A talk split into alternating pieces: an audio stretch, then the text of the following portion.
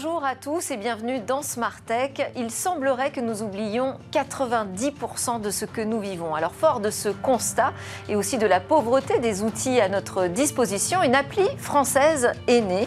La découvrir nous permettra d'aborder ce rapport entre la mémoire et le numérique. Ce sera le sujet de la grande interview avec Thomas Salle de Memorizer. Et puis Smart Tech se refermera sur son grand rendez-vous dans l'espace qui a dédié cette semaine à une start-up qui a fait parler d'elle dans le domaine des space. Il s'agit de Venture Orbital System et de son projet de mini-lanceur réutilisable imprimé en 3D. Mais tout de suite, donc place à la grande interview Mémoire.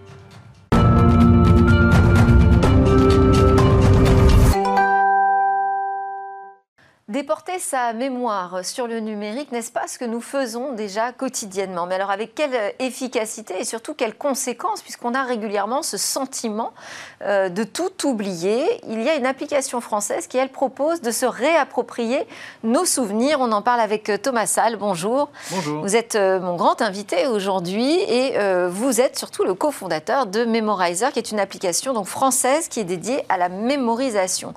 Donc il s'agit de nous aider à retenir j'imagine, euh, ce qu'on va lire, les films que l'on va euh, regarder, mais également les restaurants dans lesquels on va se, rendre. Tout ça rassemblé en un seul et même endroit. C'est aussi un réseau social qui va permettre de partager euh, donc des recommandations de lieux, de films, de livres. Est-ce que vous ne trouviez pas votre compte jusqu'ici dans les applications de réseaux sociaux qui existent? Parce qu'il y en a quand même déjà pléthore. Oui, donc euh, en effet, on avait plusieurs frustrations avec Charles, mon cofondateur, quand on a décidé de créer Memorizer. D'abord, c'est sur le sujet de l'oubli, où on utilisait à la fois des apps de notes et notre galerie photo. Et en fait, finalement, ça marchait pas bien. Moi, dans mon app de notes, j'avais pas envie de mélanger, euh, euh, changer les pneus de la voiture, ma liste de films à voir. Et, et, en fait, un an après, quand je regardais ma liste de films, je savais plus pourquoi j'avais ajouté ce film, qui me l'avait recommandé, de quoi ça parlait, donc ça marchait pas bien. Et en même temps, dans ma galerie photo, j'avais euh, bah, des photos de mes proches, euh, des photos de voyage et euh, des screenshots pas, de recettes de cuisine que j'avais trouvées sur Internet. Et en fait, je les retrouvais jamais parce que tout était mélangé. Donc nous, on a essayé de faire la synthèse de ça pour que ça soit beaucoup plus accessible et qu'on s'y retrouve plus facilement. Et après, sur la alors vous dites, vous partez du principe que on oublierait 90% en fait de ce qu'on vit. C'est énorme comme chiffre. Ça vient d'où ouais, c'est énorme. Donc c'est une réalité qui vient de plusieurs études, mais notamment une qu'on cite nous, qui est une étude d'un conférencier et entrepreneur américain qui s'appelle Dustin Garris. Euh, et donc lui, ce qu'il dit, c'est qu'on oublie 27 jours sur 30. Euh, donc effectivement 90%. Donc je pense qu'après, il faut bien distinguer euh, la fonction d'oubli du cerveau qui, est nécessaire, et il y a plein de choses qu'on veut tous oublier, et on a raison de le faire. Mais nous, ce qui nous frustre, c'est les choses qu'on ne veut pas oublier. Un livre dont j'entends parler à la radio, un resto que me recommande un ami, et qu'on oubliait systématiquement. Mais ça, on peut le retrouver justement via les apps sociales, via nos réseaux sociaux, des recommandations. Tu connais un restaurant, enfin, c'est des choses qu'on fait assez couramment. Donc, je pense que ça peut marcher dans certains cas et, les réseaux sociaux ont plein de fonctions euh, super intéressantes. En tout cas, moi, j'ai plus d'applications sociales euh, sur mon téléphone. Vous n'en avez plus? Non, j'en ai plus du tout. Pourquoi? À part Memorizer. Parce que je trouve que le contenu est quand même en partie médiocre et surtout il est évanescent. Donc en fait, c'est des choses qui peuvent euh, m'apporter du plaisir sur le court terme, mais en fait, sur le long terme, ça m'apporte pas de valeur. Et donc dans Memorizer, il n'y a pas la course au like, euh, il n'y a pas la course à être le plus beau, et toutes ces choses qui, je pense, quand même, sont des dérives des réseaux sociaux et qui vont probablement être régulées d'ailleurs avec le temps. On n'essaye pas de vous faire passer le maximum de temps dans l'application. On essaye justement de libérer votre cerveau que vous puissiez mettre vos bons plans, les partager avec vos amis, vous piocher dans les bons plans de vos amis, et ça devient vos futures envies. Alors, c'est euh, l'idée de lancer un nouveau réseau social, euh, c'est pas nouveau. Il y a eu plein de tentatives, euh, notamment en France, hein, et avec euh, très peu ou pas encore de succès. pas de grand succès en tout cas. C'est compliqué de lancer une app sociale quand même en France. Hein. Oui, ouais, c'est très compliqué. Donc ça ne vous fait pas peur, ce challenge ça nous motive. Non, ça ne nous fait pas peur. Euh, nous, on est très fort sur la culture, le divertissement et les lieux. Euh, vous cherchez un film, en fait, moi avec ma femme, j'ai toujours la frustration, on passe une heure sur Netflix, euh, En fait, le temps de trouver un film qui nous plaît à tous les deux, finalement. Ça, vous me dites que l'algorithme euh, qui vous recommande euh, les films n'est pas pertinent. Ouais, pour moi, il marche pas très bien. Et donc, finalement, ma femme finit par euh, être fatiguée, elle va se coucher, puis je regarde le film tout seul. Et puis, des fois, au bout de cinq minutes, en fait, je me dis, ah, il est pas bien, je change. Enfin, alors que maintenant, en fait, je vais dans Memorizer, j'ai la liste de films à voir, j'en choisis un, je sais qui me l'a recommandé, je sais ce qu'il en a pensé. Nous, on récupère automatiquement avec nos intelligences artificielles le résumé du film, l'auteur, la date de sortie. Et, et, après, je l'achète sur 2 euros sur n'importe quelle plateforme et je suis très content. Euh, donc voilà, ça c'est vraiment euh, Alors, une euh, différence avec les réseaux sociaux traditionnels. C'est quand même une nouvelle aventure, parce que vous l'avez fondé en 2019, mais finalement le lancement officiel, là c'est en ce moment, c'est au mois de mai. Vous avez déjà réalisé un premier tour de table d'un million d'euros auprès de Kim Aventure et d'une vingtaine de business angels. Qu'est-ce qui les a convaincus? Oui, donc c'est aussi ça qui nous fait pas peur, c'est qu'on est très bien accompagné par des gens qui nous font confiance depuis le début et qui sont très motivés pour faire grandir Memorizer.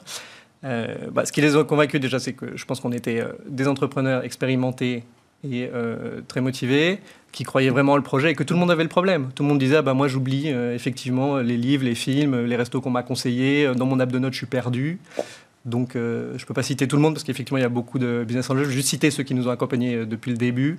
donc, il y a effectivement Xavier Niel, les gens de la Rolle Brochard via le fonds Kim Ventures. Il y a Nicolas Santiveil, qui est le fondateur de la marque Ami Paris, euh, qui est une, une boîte de prêt-à-porter et qui est très impliqué dans la Friend Touch, qui promeut la culture et le lifestyle, et qui est vraiment ce qu'on veut essayer de mettre en avant avec Memorizer. Ah, donc derrière, il y a aussi la volonté de mettre en avant une culture française? En tout cas, une... Euh, non, la culture au sens large. Un art de vivre à la mais En tout cas, oui, on aimerait que des, plus d'applications mobiles émergent de France et d'Europe, qu'elles soient régulées par des entités européennes. Et ah, donc c'est plutôt sur la question de la souveraineté. Oui, et puis qu'on soit peut-être. Euh, et bien sûr, on lancera Memorizer aux États-Unis, on essaiera de conquérir ce marché aussi. Euh, mais je pense que oui, c'est important qu'il y ait des apps consumer. Désolé, il y a pas de. Je connais que l'anglicisme. Grand public. Ouais, grand public qui émerge depuis l'Europe, quoi. Et, aujourd'hui, en fait, la plupart des apps qu'on utilise sont, américaines, donc on est un peu vassalisé, je pense, euh, sur, sur ce sujet-là, quoi. Ouais, bah, ça fait deux défis à relever, hein. un nouveau réseau social et imposer une app française dans le monde numérique. Il va falloir être bon. Alors, euh, vous êtes sur les, sur les stores euh, d'applications depuis 18 mois. Vous dites que vous en êtes à la 30e version, c'est ça? Oui, on a beaucoup itéré. Donc, c'est pour ça qu'on a un peu retardé le lancement. Euh, donc, on a une équipe de 10 développeurs et designers. Qu'est-ce qui est compliqué? Pourquoi autant de nouvelles versions bah, c'est un peu le. Il y a beaucoup de technologie derrière? Il y a beaucoup de technologie. Donc l'idée, c'est de bien comprendre quels sont les besoins de nos utilisateurs, et, donc on préfère itérer vite et rapidement pour arriver à une version qui aujourd'hui est très satisfaisante. Euh, et on a 50 000 utilisateurs euh, ravis de l'utiliser tous les jours. On, utilise beaucoup de technologies d'intelligence artificielle. Donc on fait par exemple de la reconnaissance de caractères. Donc si vous prenez un livre en photo, on va détecter le titre automatiquement. Comme ça, vous n'avez même pas à le taper le titre. De ce titre, on va vous récupérer le résumé du film, euh, la date de sortie, l'auteur, et en fait, ça vous fera autant de points d'entrée supplémentaires pour récupérer ensuite cette information dans votre mémoire. Euh, on fait de l'intelligence un réseau de plusieurs réseaux de deep learning pour reconnaître l'image. Donc, ce qui est génial avec Memorizer, c'est que quand vous créez un memory, qui est en gros du texte plus une image, on le range automatiquement dans la bonne catégorie. Donc en fait, c'est une app de notes. Vous n'avez même pas besoin de choisir la catégorie dans laquelle vous allez ranger vos notes. On vous le met directement dans la catégorie livre, film, restaurant, euh, ce qui vous intéresse. Quoi. Donc ça, c'est l'idée euh, d'organiser ces souvenirs, ces, mémoires de manière euh, très simple, très rapide. je parlais, vous dites, vous, vous, vous, le mettez dans votre mémoire, mais c'est pas ma mémoire, c'est une mémoire déportée, c'est une mémoire numérique. Tout à fait. Aujourd'hui, c'est un peu ce qu'on a tendance à faire quand on va euh, tout chercher sur un moteur de recherche. Euh, la moindre question qu'on se pose euh, est accessible d'un clic. Et on a pourtant cette impression, je le disais en introduction, que quand même on oublie tout finalement. Tout ça, ça ne reste pas. Est-ce que déporter sa mémoire numérique, vraiment, ça va améliorer notre mémoire et notre sentiment de ne rien oublier? Euh, tout à fait. En tout cas, moi, depuis que j'utilise Memorizer, euh, j'avais déjà une bonne mémoire, en fait. Et euh, mon associé. Ça n'aggrave pas le phénomène, je veux dire. Je veux dire, finalement, c'est encore plus facile de déporter notre mémoire bah, sur un support. En tout cas, ce n'est pas du tout ce qu'on constate et on fait des sondages avec nos utilisateurs. Et donc, mon associé qui avait une très mauvaise mémoire a maintenant une excellente mémoire. Ah bon? Et en fait, donc dans Memorizer, en fait, vous rajoutez simplement vos envies, ce que vous avez envie de faire et ce que vous avez aimé, en fait. Et donc, déjà, il n'y a que l'essentiel. Il n'y a que ce qui est important. Et en fait, le fait de créer un enregistrement, de prendre quelques notes sur un livre que vous avez lu et que vous avez aimé, ou de prendre une page qui, dont vous voulez retenir le contenu en photo, ça aide en fait à accéder à votre mémoire. Votre mémoire, c'est comme une bibliothèque. Euh, sauf qu'en fait, vous savez, des fois, vous ne savez pas euh, dans quel rayon et à quel étage le livre est rangé. Quoi. Et en fait, le fait d'avoir plus de points d'entrée, ça permet d'accéder plus facilement. C'est comme euh, quand on se dit. C'est-à-dire c'est rangé dans la bonne boîte. On sait où chercher. On sait où chercher. Et puis des fois, en fait, on a un souvenir, je sais pas, on peut sentir une odeur et ça nous rappelle un plat de notre grand-mère, mais de la même façon, on se dit Ah, ce week-end, c'était où? J'étais avec qui? Et en fait, une fois que vous avez une information, vous avez accès au souvenir. Donc nous, ce qu'on fait, c'est ça c'est qu'on vous donne plus facilement accès au souvenir. Alors, vous parlez de grand-mère, justement. votre réflexion sur la mémoire, elle a démarré aussi avec euh, la maladie de votre grand-mère, d'Alzheimer? Oui, en effet. Euh, donc, j'ai une grand-mère euh, qui a été très inspirante pour moi qui était à la fois entrepreneur et mécène. qui a été, c'est un peu d'émotion d'en parler d'ailleurs, qui a été la, non je vous en prie, la meilleure grand-mère du monde et qui depuis 5 ans a développé la maladie d'Alzheimer et donc, euh, et donc c'est un cauchemar parce que ça lui vole ses souvenirs. Et donc moi, en tout cas, ça m'a donné envie, euh, en plus des frustrations que Charles et moi on avait sur vraiment le fait d'oublier, de travailler sur les problématiques de mémoire et donc de mieux comprendre comment ça fonctionnait. Donc j'ai lu, je sais pas, 10 bouquins sur la mémoire et la maladie d'Alzheimer. Et donc c'est un. Et qu'est-ce qu'on peut en retenir? Qu'est-ce que vous pouvez nous dire sur la mémoire, sur euh, son fonctionnement? Qu'est-ce que vous en avez retenu justement? Vaste sujet. en tout cas, ce que j'en ai retenu, c'est que c'est que pour bien retenir, faut faire deux choses. Il faut dormir et il faut utiliser Memorizer. Et pourquoi il faut dormir? Parce qu'en fait, la nuit, c'est là où les souvenirs à court terme se transforment en souvenirs à long terme. Et donc, si vous dormez mal, eh ben, cette transmission ne se fait pas. Et la deuxième chose, c'est que la nuit se fait la neurogénèse, donc qui est la destruction des neurones inutiles et la création de nouveaux neurones. Et si vous dormez pas bien, ça se fait pas. Euh, et il vaut mieux dormir avant minuit. Et je rappelle. Quand on dit que les heures qui comptent, ce sont celles avant minuit. Je rappelle que minuit, euh, en fait, ça veut dire le milieu de la nuit. c'est assez bête, mais en fait, euh, on l'oublie. C'est pas le début, donc. Voilà, donc notre rythme, c'est plutôt en fait 20h, 4-5 h du matin, ce qui, est, ce qui, vient de notre patrimoine génétique. Et c'est plus facile quand on est à l'équateur parce que c'est un peu les horaires du soleil, entre 19h et 5h. Euh, donc dans une vie, euh, par exemple, trépidante parisienne, c'est un peu difficile, mais, mais 22 heures, c'est à peu près jouable. Donc moi, euh, plus je me couche tôt... Donc bonne hygiène de vie, bien dormir, et ensuite organiser finalement, organiser sa mémoire. Exactement. alors, vous faites partie de l'équipe de Blablacar, vous étiez là pratiquement au début de l'aventure. J'ai reçu Fred Mazella il n'y a pas très longtemps aussi dans la grande interview. On parle de la mafia Blablacar finalement, parce qu'il y a énormément d'ex-Blablacar qui ont monté leur start-up. Est-ce que pour vous, vous l'avez vécu là aussi comme ça, comme un tremplin, comme euh, une aventure qui donne envie de lancer sa boîte? Euh, ouais, ouais, tout à fait. Donc moi, je faisais de la finance en fait avant de rejoindre Blablacar. J'ai rejoint la startup quand il y avait 20 personnes. J'étais le premier product manager et j'ai construit l'équipe produit en charge de développer les applications. Euh, et ce que j'en ai retenu, c'est une aventure extraordinaire, des fondateurs aussi brillants que bienveillants. Et moi, ça a été une révélation du fait que j'avais envie de construire des produits et de les bâtir. Donc aujourd'hui, c'est des produits numériques, peut-être demain, ça sera des produits physiques. Euh, mais en tout cas, de ce point de vue-là, déjà, c'était, euh, j'ai découvert ce que j'avais vraiment envie de faire et ce pourquoi j'étais fait.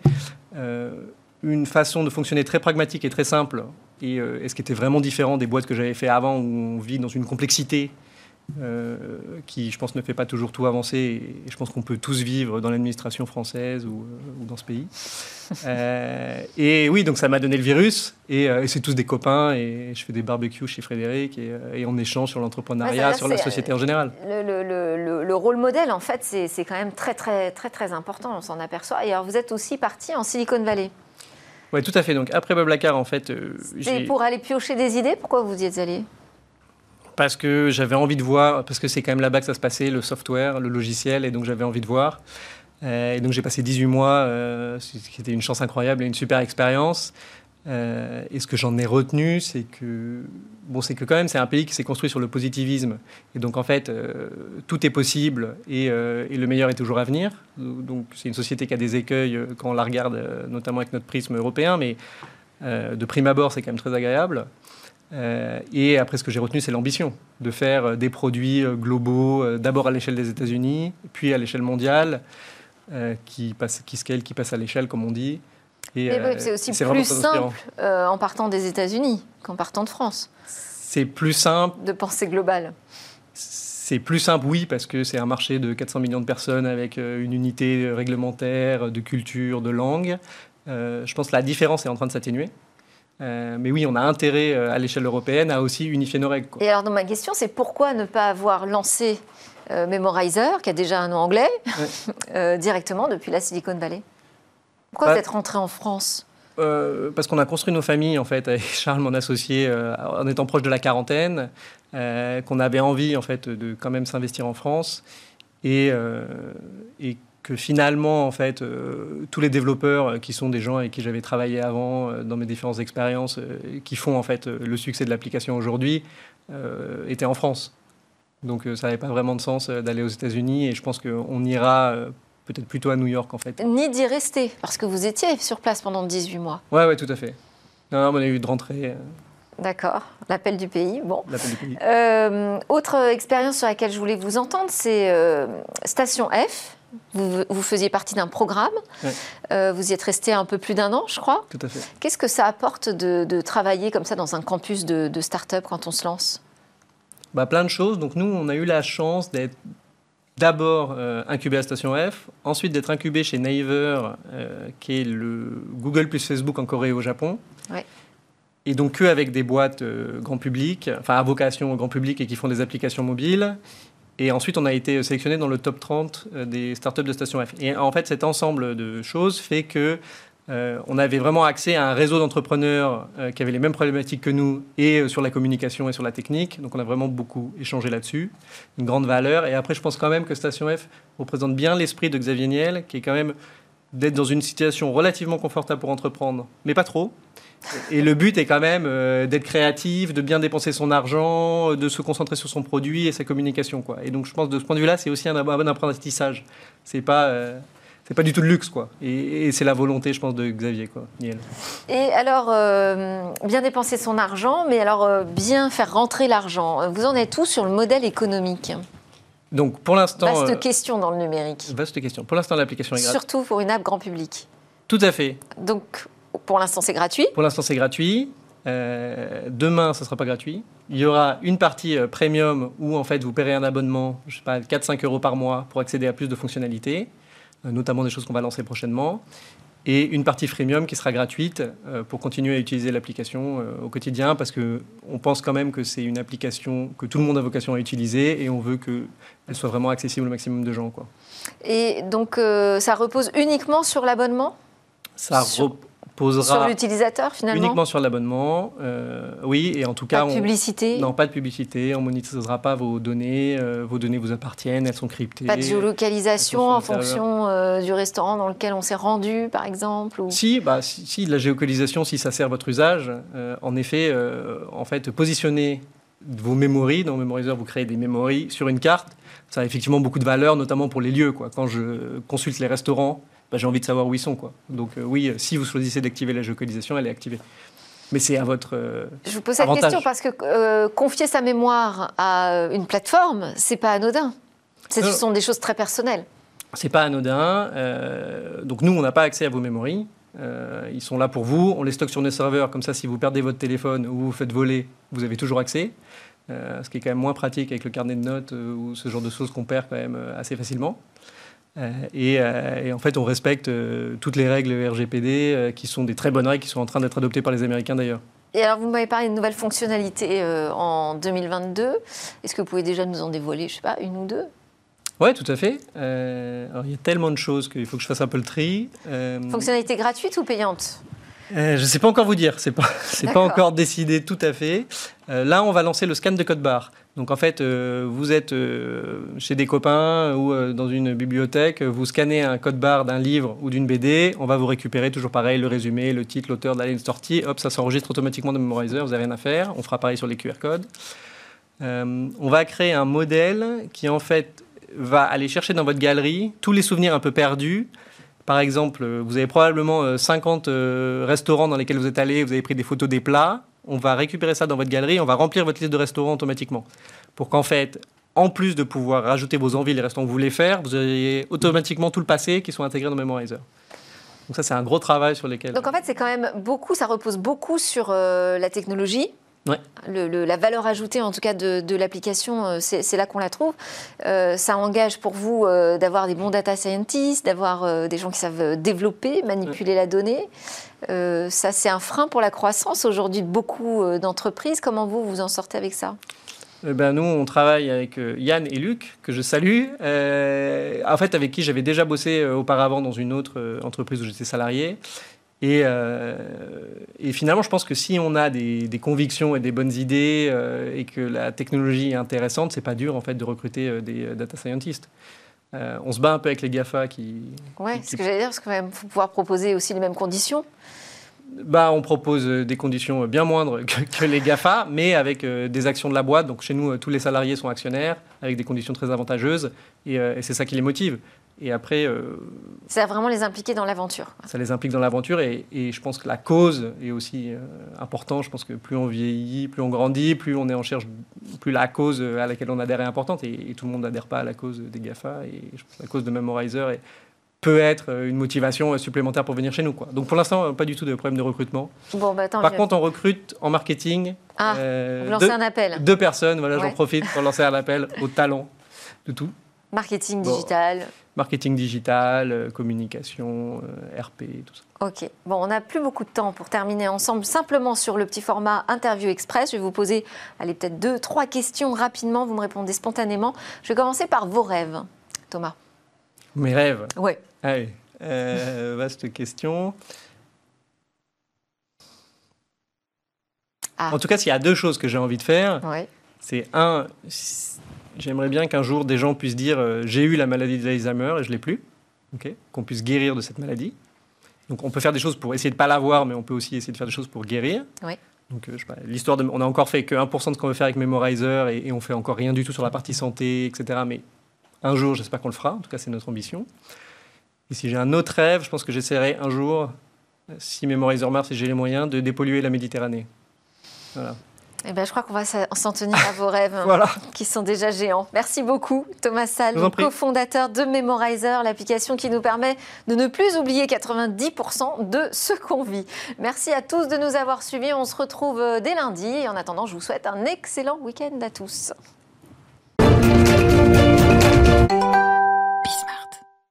Bonjour à tous et bienvenue dans Smart Space, votre rendez-vous 100% consacré au business et à l'exploration spatiale toutes les semaines sur Bismart. Alors aujourd'hui, on découvre ensemble une start-up, une jeune entreprise, Venture Orbital System, pur produit du New Space. La start-up ambitionne de construire des petits lanceurs fabriqués en 3D.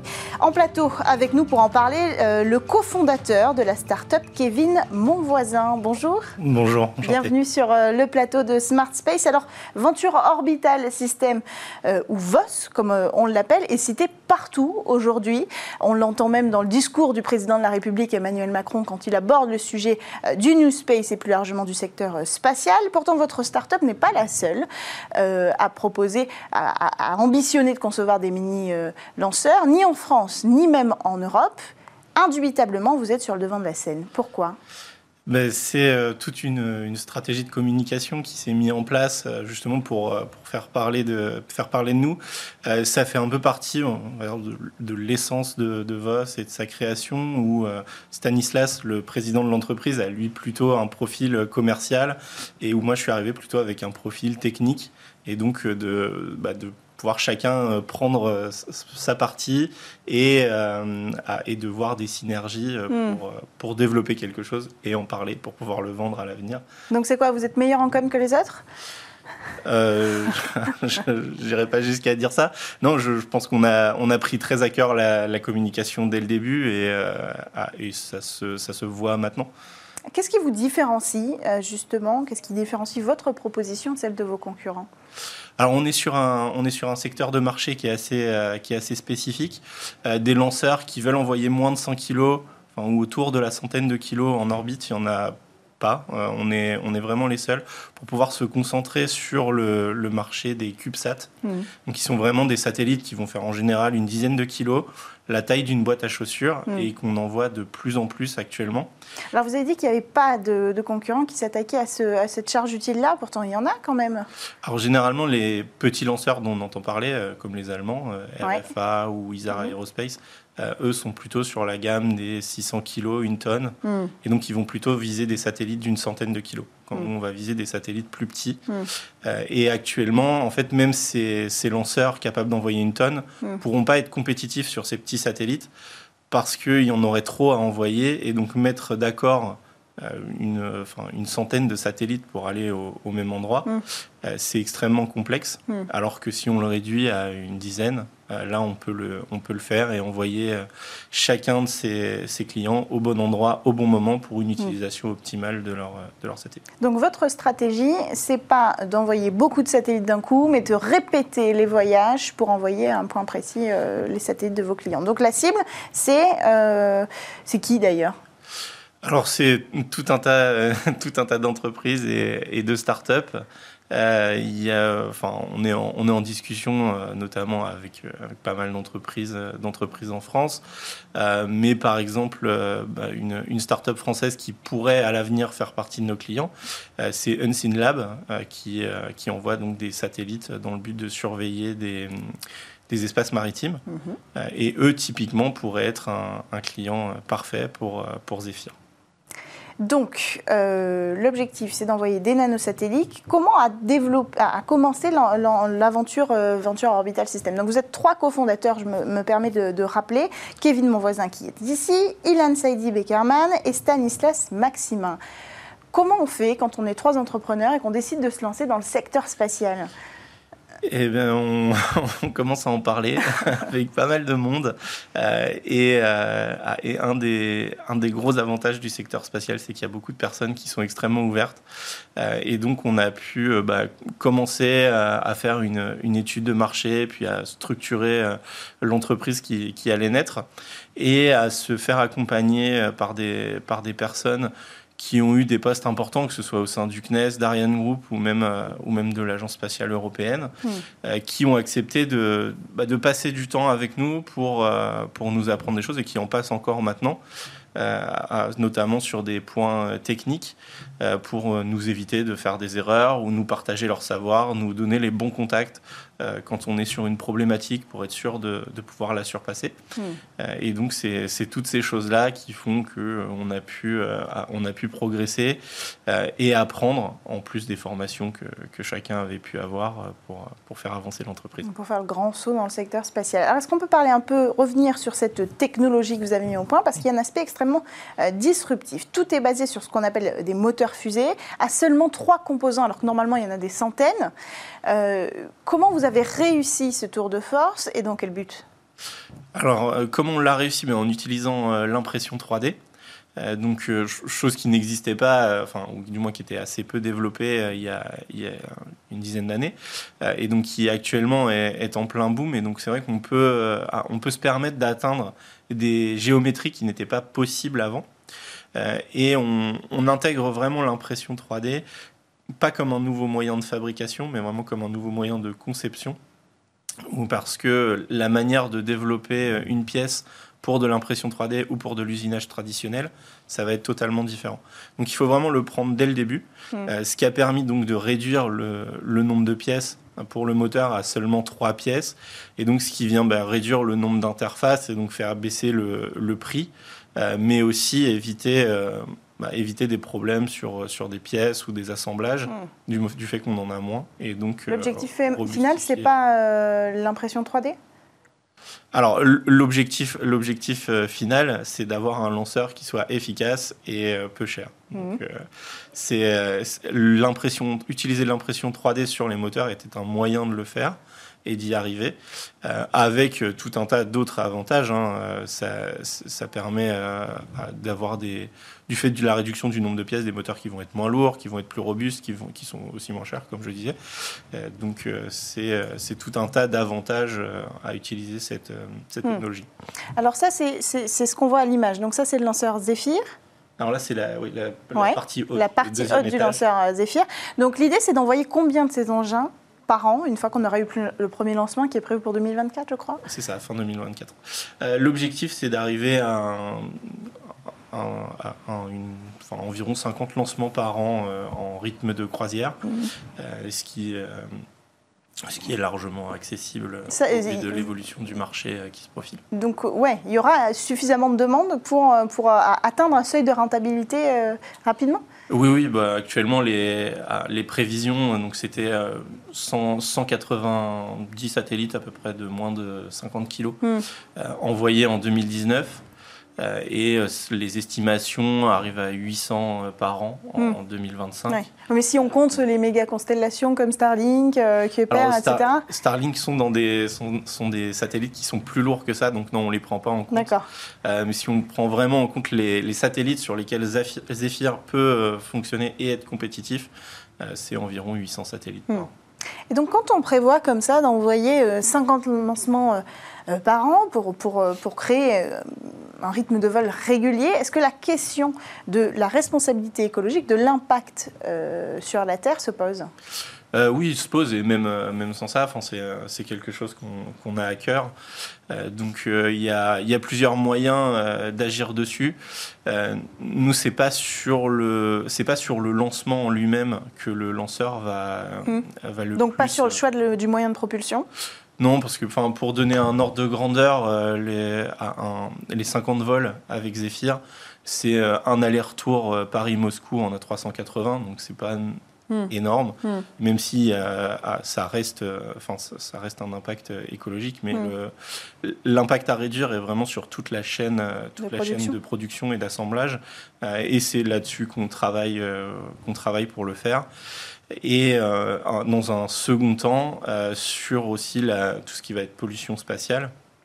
Donc il y a déjà euh, pas mal de choses qui sont mises en place en France où on a les- la loi des opérations spatiales qui est la plus dure au monde, euh, même si on a le droit de laisser nos déchets pendant quand même 25 ans euh, en orbite. Mhm. Euh, nous, on a fait le choix d'inclure dans le, dans le développement une réserve de performance pour euh, n'y rester que quelques heures à quelques jours en fonction des missions. Et donc, ensuite, quoi le, le- le faire revenir dans l'atmosphère pour qu'il Voilà, soit il détruit revient dans l'atmosphère et se détruit dans l'atmosphère. Donc, sans résidus, ça, c'est garanti Euh, ou alors de très, très, de Hmm. très petites pièces. Hmm. Et vous avez dit que vous intégriez à la chaîne de production ces questions de- de- de responsabilité écologique. Comment Euh, bah, déjà en essayant de, enfin, alors avec des, des partenaires euh, qui sont euh, assez proches, euh, principalement en France et, et en Europe, euh, mais aussi sur la- les moyens de, les moyens de conception. Euh, il y a plusieurs, plusieurs études qui ont pu être menées pour essayer d'in- d'inclure des, des matériaux biosourcés euh, au sein du lanceur et donc euh, réduire, euh, réduire l'utilisation de, de, enfin, de métaux rares Mm. ou, euh, ou de matériaux qui peuvent avoir un bilan carbone élevé. Tout ça qui se passe d'ailleurs dans, dans l'usine qui vient d'être ouverte il y a quelques mois, inaugurée à Reims, c'est ça? C'est ça, exactement. Euh, alors, on a vu votre marché, on a, on a vu cette, ce- cette idée de, de prendre quand même en compte euh, les, les ambitions écologiques. Euh, 50 lancements qui seront partis de où? Alors, il n'y a pas, il y a pas de, de zone qui soit précise pour le moment, mais on est en discussion euh, avec le CNES Mhm. euh, pour pouvoir euh, tirer depuis le CSG Mhm. à, à Kourou. Alors, il faut dire pour ceux qui nous regardent que le CNES souhaite ouvrir le, le port spatial de Guyane à Kourou aux startups et donc il réhabilite la base Diamant 1 C'est ça. pour l'ouvrir aux startups. 13 sociétés ont répondu à cette offre et vous en faites partie. C'est ça, exactement. Euh, et donc, euh, ah, il y, a, il y, a cette, partie-là avec, euh, donc avec l'Agence spatiale française.